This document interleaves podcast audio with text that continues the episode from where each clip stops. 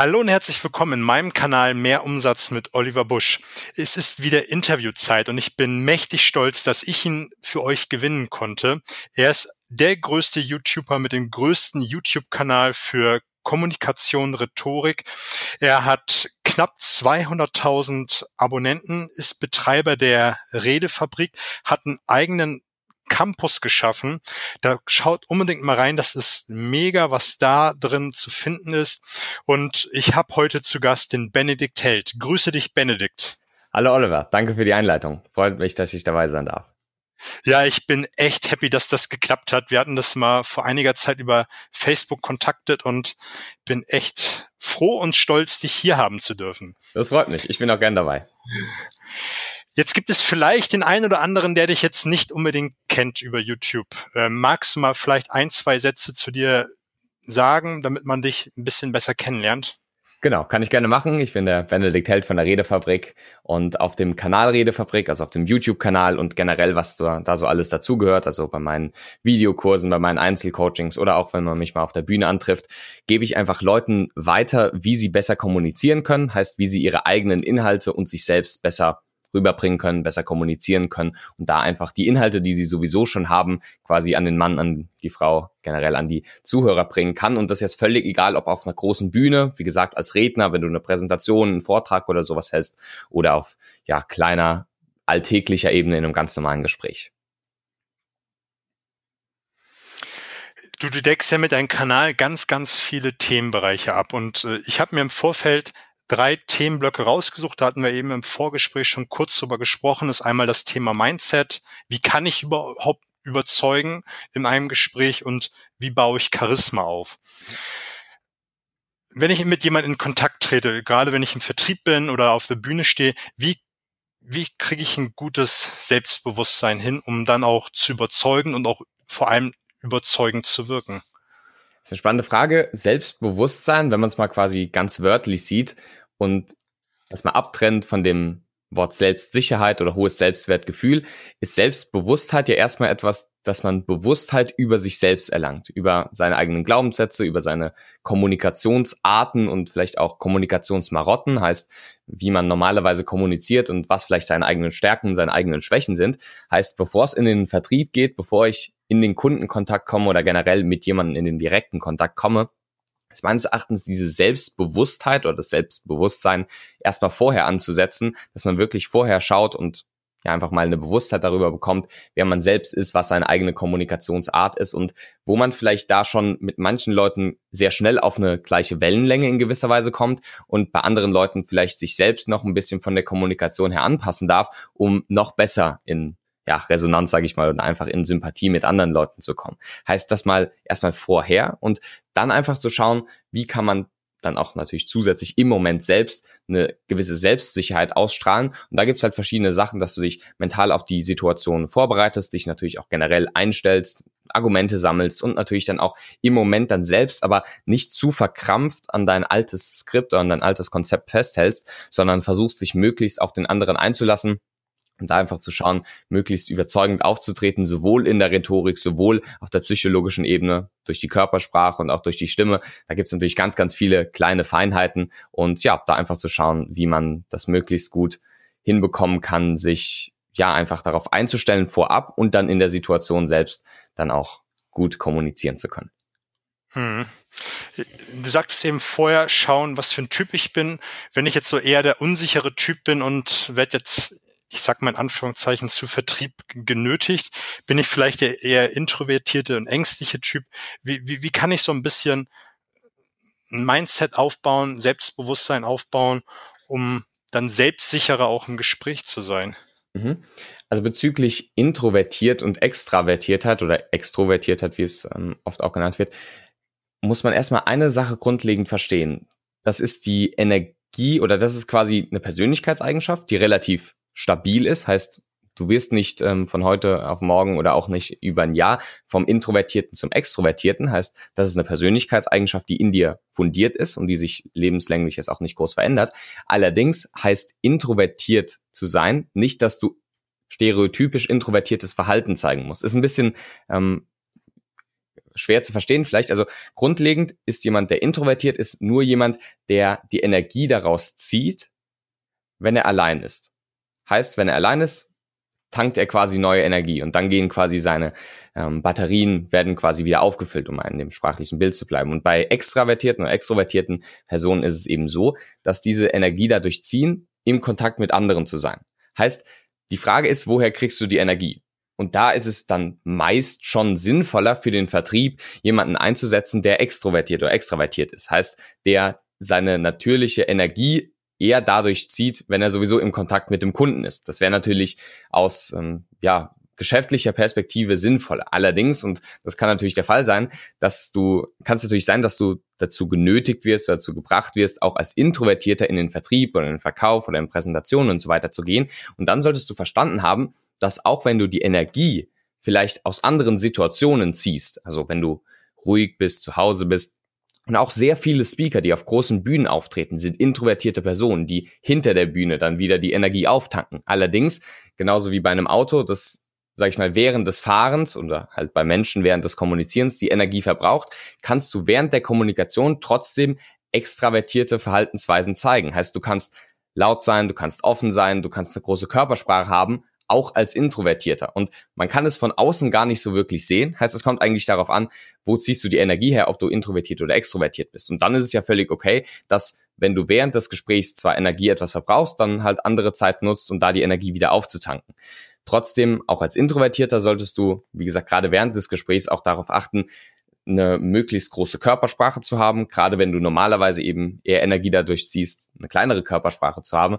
Ansonsten kannst du natürlich auch von der Stimme darauf achten, dass du vielleicht ein bisschen lauter sprichst, wenn du natürlich gesehen etwas leiser sprechen würdest, je nachdem, wie da dein Stil ist. Und natürlich auch darauf achten, dass du dich möglichst positiv vom Mindset her auf das Gespräch einstimmst. Also, dass du wirklich mit einer gewissen Produktivität daran gehst und sagst, hey, das wird jetzt gut klappen und dir ein gewisses Ziel setzt, da natürlich auch auf technischer Ebene schaust, was Kommunikationsstrategien sind, dass du dich da gut darauf einstellst. Und wenn du dann mit einer positiven Einstellung auch reingehst, ja, gibt ja viel in der Psychologie zu diesen selbsterfüllenden Prophezeiungen und Mindset und so weiter, hm. da dann einfach wirklich positiv eingestellt reinzugehen, um dann auch, wie gesagt, möglichst gut zu kommunizieren, auch wenn du die Energie vielleicht normalerweise als Introvertierter aus ruhigeren Situationen ziehst. Okay, das habe ich verstanden. Jetzt für, für mich, kam gerade ein Gedanke hoch, wo du sagtest, ähm, den Raum einnehmen. Meinst du dann den Hochstatus damit, dass ich bewusst viel Raum einnehme durch Körpersprache, Ausle aus ladende Gesten mache, den Kopf vielleicht ein bisschen hebe. So, man sagt ja diese Arroganz, dass das Kinn so ein bisschen höher ist und so tu, als ob ich äh, ein mega Selbstbewusstsein habe. Genau, das ist eine gute Möglichkeit, einfach auf körpersprachlicher Ebene das zu signalisieren. Gerade so, ich sag mal in Anführungszeichen, Arroganzgesten, so mit dem ähm, Kinn so ein bisschen nach oben zu gehen. Das wirkt schnell sehr hochnäsig, arrogant in gewisser Weise. Und da sollte man aufpassen. Also so weit würde ich jetzt nicht gehen, weil das eher Unsympathie fördert als Sympathie. Ähm, allerdings trotzdem, wie gesagt, den Raum einzunehmen, ist eine durchaus gute Möglichkeit, weil wir den Inhalt des Gesagten nicht nur darauf hin einschätzen, was wirklich der Inhalt ist, sondern auch was die, also wie, wie es rübergebracht wird. Heißt, das Was wird definiert durch das Wie. Und wenn dann jemand einfach ja so leise redet und so ein bisschen rumstottert und so weiter, dann kann der Inhalt noch so gut sein. Er wirkt halt einfach anders, als wenn er eine große Körpersprache hat und den Raum einnimmt. Und da kann man, wie du selbst schon gesagt hast, auf körpersprachlicher Ebene einfach genau das machen. Viel Platz einnehmen. Jetzt nicht im Sinne von irgendwie übergriffig oder äh, dominant wirkend oder einschüchternd wirken, klar, aber einfach eine etwas offenere Körpersprache haben. Heißt, sich nicht ähm, mit den verschlossenen Armen hinzusetzen. Ist so ein ganz einfacher Trick, auch wenn verschlossene Arme nicht Verschlossenheit bedeutet auf inhaltlicher Ebene, aber es wirkt halt einfach nicht so offen, wie wenn du halt mit offenen äh, Händen auch deine Handflächen zeigst, so ein ganz klassisches Signal, du ein bisschen lächelst, wie gesagt, etwas mehr Platz einnimmst und dich einfach nicht kleiner machst, als du vom Inhalt her vermitteln möchtest. Hm, okay. Und dann natürlich, du hast es ja eben schon so ein bisschen vorgemacht, auch auf der verbalen Ebene, also mit der Sprache so ein bisschen und mit der Stimme zu arbeiten, ne? Mhm. Genau. Das ist auch noch eine Möglichkeit. Also es gibt so diese drei Ebenen. Normalerweise sagt man so verbale und nonverbale Ebene. Eigentlich gibt es drei. Und zwar verbale heißt, das ist die sag ich mal, eher das geschriebene Wort, heißt welche Rhetorik, welche Wortwahl. Da kannst du natürlich darauf achten, dass du Hochwertwörter verwendest, dass du emotional besetzte Wörter verwendest, dass du Storytelling verwendest, dass du Gefühls- und Sachargumente verwendest, anstatt irgendwelche äh, Sprechmarotten, anstatt As und Ams und irgendwelche generell nicht dem Inhalt förderlichen Sprachbestandteile. Dann die nonverbale Ebene hatten wir gerade schon und dann auch noch die paraverbale Ebene, also die Stimme, dass du Pausensetzung verwendest, dass du etwas mehr Kraft in deine Stimme reinbringst, dass du auch mal mit der Tonalität modellierst, heißt auch, dass du auch mal ein bisschen höher gehst, dass du ein bisschen tiefer gehst und da einfach ein bisschen Variabilität und ein bisschen Veränderung einfach in die Stimme mit einbaust, so dass es halt eben nicht monoton oder eintönig wirkt, weil du halt nur quasi einen Ton hast, sondern halt auch auf stimmlicher Ebene da einfach ein bisschen zu trainieren, dass du ja halt keine so wegbröckelnde und viel zu leise Stimme oder sowas hast, sondern einfach mit einer Selbstbewusstsein, mit einer Selbstbewusstheit das auch in der stimmlichen Ebene das rüberbringst. Hm. Man, man, es heißt ja, der ähm, die auf der Beziehungsebene spricht man eher so ein Singsang, man ist so ein bisschen, die Stimme geht so auf und ab und wenn man dann überzeugen möchte, soll man die Stimme zusehen, dass sie am Ende hinten runter geht, weil das Unterbewusstsein nimmt ja gerade so eine Sprache als äh, Befehl auf. Wie siehst du das? Das ist durchaus eine richtig coole Möglichkeit, auf der stimmlichen Ebene ja Wirkung anzusetzen. Was jetzt nicht wirklich der Fall ist, also es gibt nach Paul Watzlawick diese zwei Ebenen, die Inhaltsebene und die Beziehungsebene. Ja, da gibt es ja auch die vier Seiten einer Nachricht von Friedemann Schulz von Thun, der die Beziehungsebene quasi nochmal in drei Teile unterteilt. Ja, also Beziehungsebene, Appell und Selbstoffenbarung heißt da, das nochmal aufteilt. Aber grundsätzlich wirkt alles auf der Beziehungsebene. Auch wenn du einen Singsang machst, dann wirkt es quasi eher etwas positiver auf der Beziehungsebene und baut eher eine Verbindung auf, während mhm das ähm, Direktive, also mit der Stimme nach unten am Schluss zu gehen, das, sage ich mal, wirkt eher befehlsmäßig. Und hier gibt's, also ich persönlich würde nicht, also beides wirkt, wie gesagt, auf der Beziehungsebene. Allerdings kann man das eine als Rapport suchend, heißt quasi Rapport aufbauend, eine Beziehungsebene aufbauend, Sympathie aufbauend bezeichnen. Und da kannst du ruhig auch mal ein bisschen Singsang, sage ich mal in Anführungszeichen, machen oder auch mal mit der Stimme hochgehen. Allerdings, wenn du, wie gesagt, Aussagen treffen möchtest, dann ist es besser mit dem, mit der, mit dem, mit der Stimme am Satzende runterzugehen, ganz einfach um einen gewissen Punkt zu sprechen. Also man nennt es auch in der Rhetorik auf den Punkt sprechen. Und das ist eher was, was in Anführungszeichen rapportbrechend ist, heißt, was den ähm, Kontakt zur anderen Person eher aufs Spiel setzt. Was dann aber natürlich auch impliziert, dass du denkst von dir oder sub, es subkommuniziert, dass du von dir selbst denkst, dass deine Aussage so wichtig ist, dass du die Beziehungsebene oder den Rapport zwischen euch beiden in gewisser Weise aufs Spiel setzt. Von daher kann man auf psychologischer Ebene sehr gut so machen.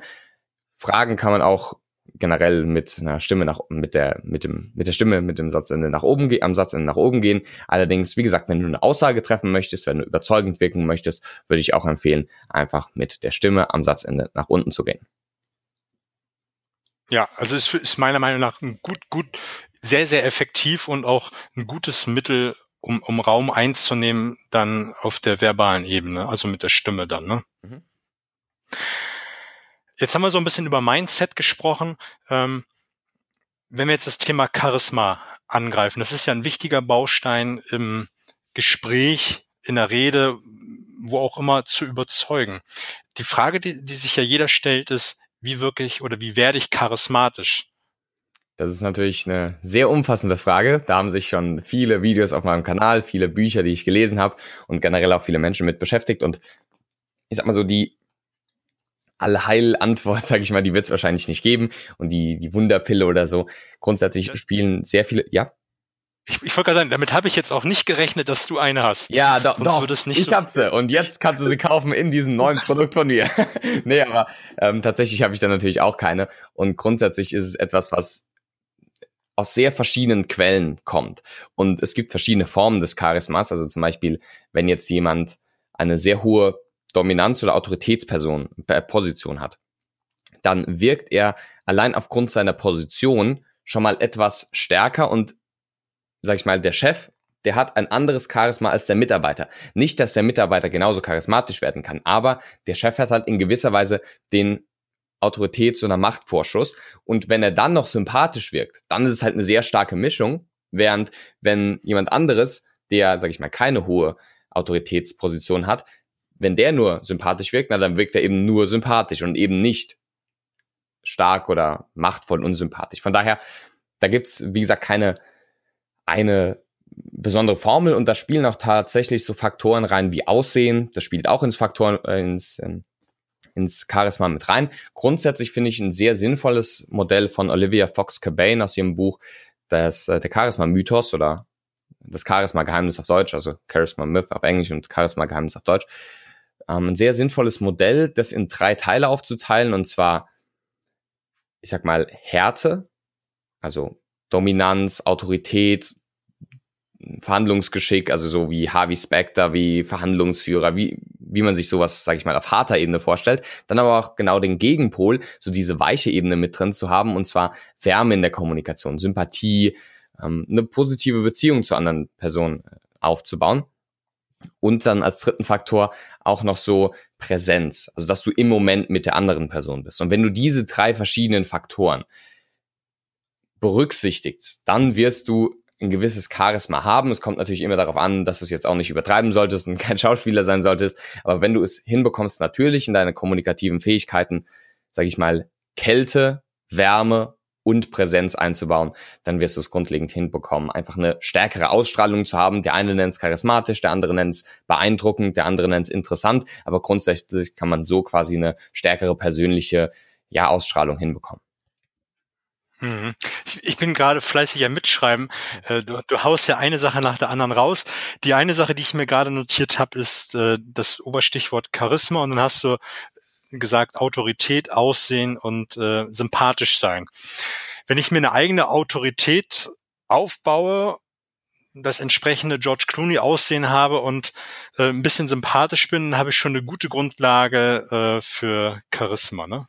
Genau, also das sind natürlich teilweise nicht, außer durch die plastische Chirurgie, beeinflussbare Dinge. So, ähm, das ist aber, wie gesagt, so was, was einfach einen gewissen Vorschuss gibt. Ja, also Leute, die hm. von Haus aus, sage ich mal in Anführungszeichen, gut aussehen, die haben einen gewissen Vorschuss. Leute, die eine gewisse Autorität sich aufgebaut haben, haben einen gewissen Vorschuss. Allerdings, und das wirst du auch in deinem Freundeskreis kennen, gibt es auch Leute, die haben eben nicht dieses Aussehen oder eben nicht diese Autoritätsposition. Also gerade wenn es jetzt, wie gesagt, nicht der berufliche, sondern der private, alltägliche Kontext ist, dann ist es vielleicht so, dass diese Autorität gar nicht so viel zählt, aber trotzdem eine Person unglaublich charismatisch wirkt. Und dann kommen wir eben auf die meines Erachtens viel interessanteren Faktoren, die man auch beeinflussen kann, und zwar eine effektive Kommunikation, gerade auch bei diesen Punkten, was wir gesagt haben, mit Härte, Wärme und Präsenz. Hm. Ich, ich muss kurz überlegen. Präsenz und sympathisch. Wie, wie wirklich sympathisch oder wie werde ich sympathisch, wenn ich also ich glaube, da kann jeder viel drüber machen. Also Autorität, also Aussehen, plastische Chirurgie, stellen wir mal bei, beiseite. Ja. Autorität, ich glaube, das kann man nach und nach über eine gewisse Zeit aufbauen, indem man sich Wissen aneignet. Aber wie, wie wirklich oder wie werde ich sympathisch? Das bedeutet ja auch nach dem Modell von Olivia ähm, Präsenz, Präsenz da sein. Das ist, glaube ich, ein Baustein von Sympathie, dass ich für den anderen da bin, dass ich den anderen wahrnehme. Was für Faktoren oder was für Werkzeuge gibt es noch, um sympathisch zu sein? Sympathisch zu sein. Das ist tatsächlich auch eine interessante Frage und auch von der Fragestellung sehr interessant, weil äh, ich habe teilweise Leute im Coaching, die sind oder die wirken sehr sympathisch und empathisch auf andere und bei denen fehlt eher die andere Seite und die möchten es lernen, wie sie durchsetzungsstärker, wie sie härter und autoritärer wirken können. Jetzt nicht nur durch das Wissen, das sie haben, sondern dass sie halt auch in Verhandlungen mal Nein sagen können, dass sie mal klare Kante beziehen können und so weiter und so fort. Heißt, es kommt einfach darauf an, wo du gerade heute bist, wo dein jetziger Entwicklungsstand ist und wie du vielleicht dann auch durch Ausgleich der anderen Seite da noch ein bisschen stärker reingehen möchtest. Aber wenn du mich jetzt direkt nach der Sympathie befragst, dann ist es im Modell von Olivia Fox-Cabane nicht nur die Präsenz. Die Präsenz ist in gewisser Weise im jetzigen Moment und bei der anderen Person zu sein, was ein wichtiger Bestandteil ist, sondern spielt auch sehr stark in diesen Wärmefaktor mit rein. Heißt einfach warm oder nett und sympathisch auf die andere Person zu wirken.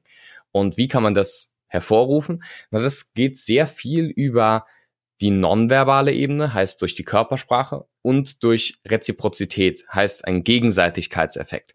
Dadurch, dass ich eine Person interessant und sympathisch finde, findet sie mich wahrscheinlich auch sympathisch. Das ist so dieses klassische, ich gebe dir ein Kompliment und dann magst du mich, obwohl sie eigentlich, also ich gebe ja dir das Kompliment und sag, ich finde dich sympathisch und dadurch, psychologisch gesehen, wirst du mich sympathisch finden. Grundlegend. Außer es ist natürlich ein ähm, ganz klar vorgetäuschtes Kompliment oder sowas. Aber grundlegend sind hier Sachen auch auf der nonverbalen Ebene sehr interessant, einfach eine offene Körpersprache zu haben, zu lächeln, zu nicken, zuzuhören und einfach, ja, bei der anderen Person zu sein und auch empathisch zu sein, in ihre, sag ich mal, in ihre Schuhe zu schlüpfen und mit ihr mitzufühlen. Gerade auf der emotionalen Ebene findet hier vieles statt und dann, gerade wenn man zusammen lachen kann, wenn man zusammen vielleicht auch äh, problematische Themen oder herausfordernde Themen diskutieren kann und da dann dadurch eine starke Vertrauensbasis aufbaut, dann schafft man es, wie gesagt, sehr sympathisch zu wirken und einfach, ja, wie gesagt, nicht nur zu hoffen, irgendwie die Sympathie von anderen zu bekommen, sondern einfach mal sympathisch zu anderen zu sein. Und dann kann es auch einfach sowas sein wie Komplimente geben oder wirklich mal was Positives an der anderen Person ansprechen oder von sich aus auch Witze zu machen oder irgendwas, was die Situation auflockert und unterhaltsamer macht, weil die andere Person wird dir natürlich auch dankbar dafür sein, dass du die Situation in gewisser Weise so auflockerst.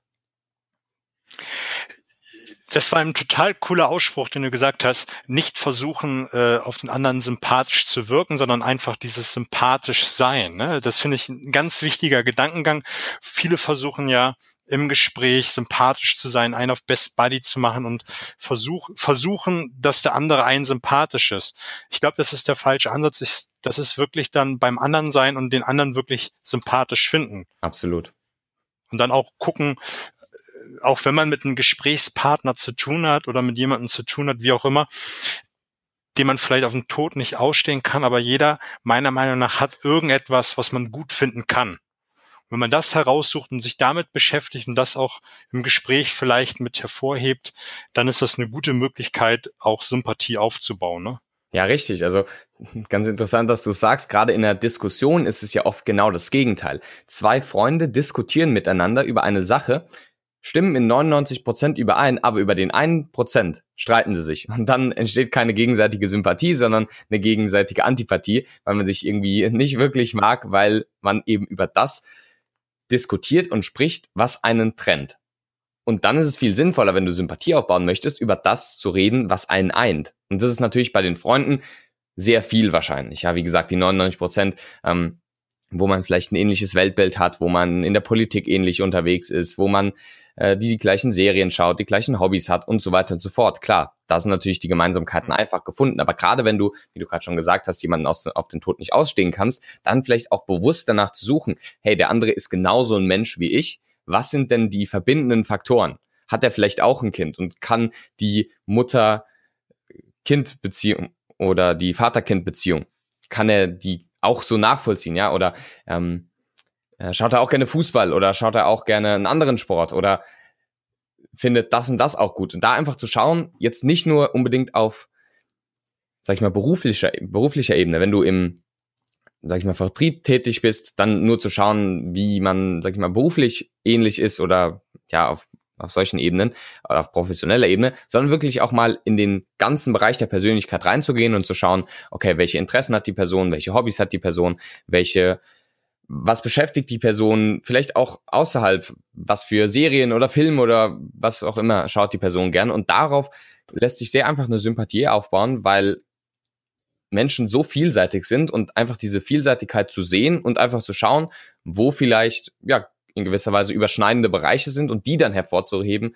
und wie gesagt nicht die trennenden Bereiche hervorzuheben, das ist halt auch ganz sehr sinnvoll einfach für das Aufbauen von Sympathie. Ja, Absolut. Ich glaube, Sokrates war das, der das gesagt hat. Lass uns nicht über die Dinge diskutieren, über die wir nicht übereinstimmen, sondern über das diskutieren, über das, was wir übereinstimmen.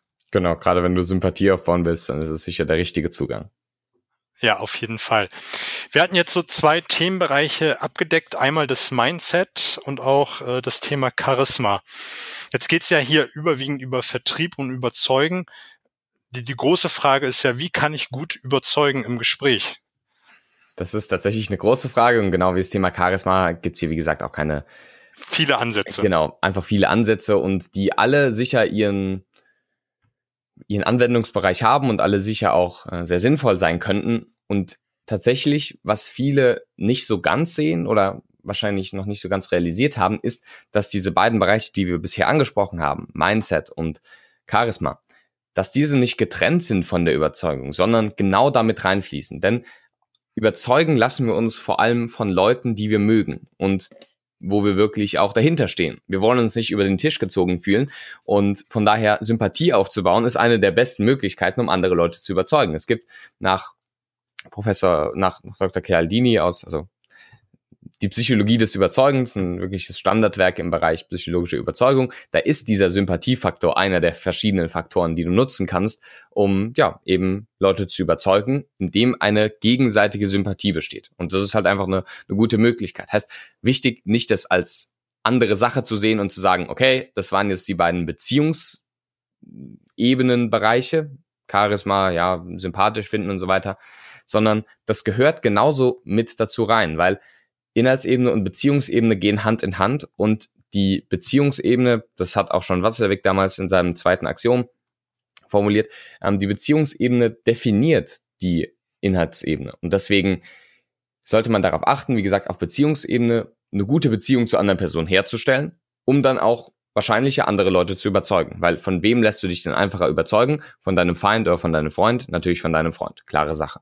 Und deswegen Sympathie gehört auch schon mit in diesen ähm, Bereich mit rein. Ansonsten gibt's sehr verschiedene Arten der Überzeugung, die auch immer verschieden gut wirken. Und ich würde nicht mal sagen, dass der, also dass verschiedene Zugänge mehr oder weniger oder verschiedene Ansätze mehr oder weniger hilfreich sind, sondern dass es einfach sehr auf die andere Person ankommt. Und dann ist eben vielleicht der eine Weg bei der einen Person und der andere Weg bei der anderen Person sinnvoller. Und deswegen ist meines Erachtens einer der wichtigsten Faktoren zur Überzeugung Empathie, dass du dich in die andere Person hineinversetzen kannst. Und dann gibt es eben Leute, die wollen vielleicht lieber einen harten Hund, einen Verhandlungsführer haben, der, sag ich mal, einfach klare Ansagen macht und so ein bisschen die Führung auch übernimmt auf kommunikativer Ebene, während andere Leute vielleicht lieber einen sehr sympathischen und auf ja, Win-Win-Situationen und positiven ähm, ja, positiver Beziehungen fundierten Gesprächsstil haben. Und da kommt es einfach sehr stark darauf an, zu schauen, wer ist mein Gegenüber, was möchte er haben und wie kann ich in gewisser Weise mit meinen Angeboten, mit meinen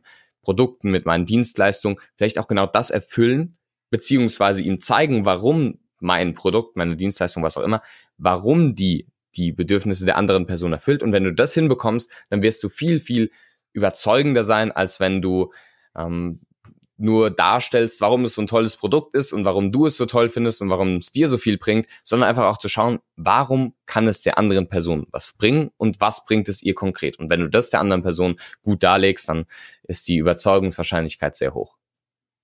Ja, bin ich absolut bei dir. Also das ist dieser alte Spruch, ähm, der der Köder muss den Fisch schmecken und nicht den Angler. Wenn, wenn, wenn wir einfach immer diese Drückermethode machen oder diesen harten, harten Stil, mhm. kommen wir bedingt weiter. Und ich glaube, das kommt immer wie ein Bumerang zurück. Und die Stornequote und all das, was dazugehört, wächst und wächst und auch die, die, die Resonanz im Gespräch wird dann kleiner werden. Mhm. Also ich, ich, ich glaube nicht, dass, dass äh, ähm, Erfolg hat. Ich glaube, Erfolg hat das genau wie du das gesagt hast, wenn ich sympathisches bin, wenn ich Rapport aufgebaut habe und wenn ich all das spiele und wenn ich dann noch eine gute Technik habe, die beim Gesprächspartner funktioniert, umso besser.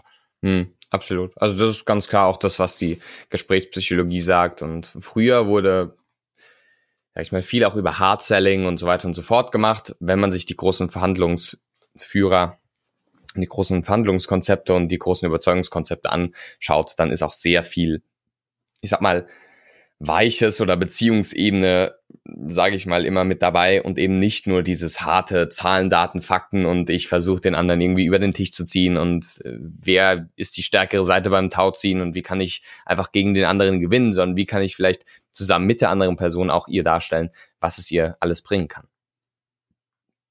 Ja, also ich glaube, in der heutigen Zeit, wo eh alles viel vernetzter ist und alles, was dazugehört, sind diese ganzen alten Techniken eh überholt und Genau. Da untergräbt man ja seine Autorität schon, bevor man überhaupt das Gespräch beendet hat, genau. indem man dann so, so, so einen Druck aufbaut. Ich glaube, heute geht ganz viel über Sympathie. Und wenn man noch die eine oder andere Technik kennt und kann, du hast ja eine angesprochen, das ist ja Re Reziprozität. Da gibt es ja viel, verschiedenste Varianten, die man in ein Gespräch anwenden und einbauen kann, genau. um das für sich zunutze zu machen. Und ich glaube, wenn man den großen Schuh der Empathie äh, benutzt, dann kann man ganz, ganz viel im Gespräch gewinnen. Würde ich genauso unterschreiben. Benedikt, da, da war jetzt eine ganz, ganz Menge mit drin. Ich habe schon ganz, ganz viel mit aufgeschrieben. Sehr schön. Ähm, zum Ende stelle ich meinen Gästen immer äh, schnelle Frage, schnelle Antwort. Bevor ich da reingehe, wenn man jetzt dich im Internet finden will, wo findet man dich und ähm, wie kann man Kontakt zu dir aufnehmen? Am besten schaut man, wenn man wirklich viel Content von mir haben möchte und viele Videos sehen möchte, einfach mal bei Redefabrik auf YouTube vorbei, einfach Redefabrik eingeben. Da wird es sehr schnell kommen und auch verschiedenste Videos von mir kommen. Ansonsten kann man auch auf die Webseite gehen, redefabrik.net. Da sind auch meine anderen Netzwerke, Facebook, Instagram, Twitter verlinkt und äh, da kann man mir auch gerne eine Mail schreiben oder auch einfach direkt an benedikt.redefabrik.net. Da bin ich immer erreichbar und ansonsten, wie gesagt, gibt's auf dem YouTube-Kanal viel von mir zu sehen und zu konsumieren also den YouTube-Kanal kann ich nur jedem empfehlen. Das ist ein Wahnsinn, was du da an Content raushaust. Dankeschön. Ja, gerne. Also ich bin beeindruckt und da ist eine Menge drin, auch gerade wie du die ein oder andere Rede ähm, dort zerlegst und auch was da schon allein mitschwingt. Wir hatten ja im Vorgespräch kurz drüber gesprochen. Genau. Sehr, sehr cool. Benedikt, das ist ja ein Kanal zum Überzeugen. Ähm, jetzt hattest du ja schon die ein oder andere Strategie zum Überzeugen äh, genannt und auch dargelegt. Deine effektivste oder wie überzeugst du andere Menschen von einer Sache? Hast du eine bestimmte Strategie? Tatsächlich ist meine, ich sage mal in Anführungszeichen, Lieblingsstrategie auch so über dieses Persönliche zu gehen, jetzt nicht irgendwie in einem Gespräch, jetzt auch gerade im Alltag, äh, zu schauen, oh, wie kann ich jetzt den einen Kniff oder den einen Trick anwenden, sondern wie kann ich mich einfach von der Persönlichkeit entwickeln, so dass ja in gewisser Weise die Leute auch vielleicht einfach bei mir sehen, dass es für mich funktioniert und dass, wenn ich dann einen Ratschlag gebe, dass dann der vielleicht auch offener angenommen wird, als wenn es jetzt von jemandem kommen würde, der in dem Bereich halt gar keine Ahnung hat. Heißt, ich versuche tatsächlich über ja einfach Sympathie und echtes Interesse an den anderen Personen, ähm, ja, so eine gemeinsame Basis aufzubauen. Also die, die, die Empathie, was du schon gesagt genau. hast, ne? Ja. Cool. Ähm, gibt es ein Buch, was du am häufigsten verschenkst? Das ist schwer. Ich verschenke tatsächlich relativ wenige Bücher, weil ich zurzeit sehr viel Bücher ausleihe, weil in meinem Bücherregal, also gerade wenn man davor steht, äh, immer für jeden was dabei ist. Von daher, auch wenn es jetzt mal keinen Geschenkanlass gibt, immer wenn jemand kommt und sich für das Thema interessiert, dann kann er immer gerne eins, zwei, drei Bücher mitnehmen. Also von daher vielleicht tatsächlich viele Bücher.